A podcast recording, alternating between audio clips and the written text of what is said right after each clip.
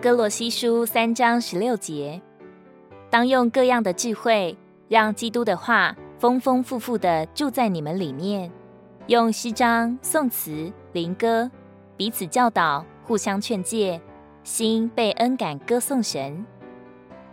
基督的话包括整本新约，我们需要被这话充满。这意思是说，我们应当让基督的话住在我们里面，安家定居。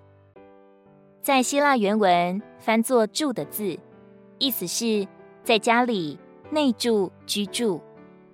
主的话在我们里面必须有充分的地位，才能把基督的丰富运行并供应到我们里面的人里。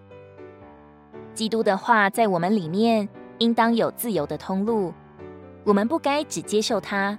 然后把它限制在我们里面小小的范围里。相反的，它必须有自由的通路在我们里面运行。这样，话就要在我们里面居住并安家。有时候，我们可能会迷失在自己的观念、意见和哲学中，而忽略了基督的话语。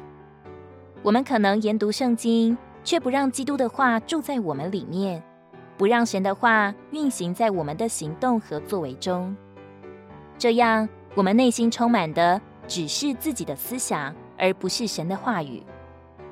可能我们读圣经，神的话却仍旧在我们之外。我们必须愿意让基督的话在我们里面有地位，把自己的意见和想法置于神的话语之下，让神的话充满我们的内心。并顶替我们的观念、意见和哲学，这是十分要紧的。我们需要祷告说：“主耶稣，我愿意放弃自己的观念和意见，我渴望让你的话语在我里面有地位。我愿意忘掉自己的哲学，让你的话语充满我内心，不再让自我的观念得势，而是让你的话语成为我生活的基准。”求你帮助我时刻敞开心门，让你的话语在我里面居住并安家。阿门。如果你喜欢我们的影片，欢迎在下方留言、按赞，并将影片分享出去哦。天天取用活水库，让你生活不虚度。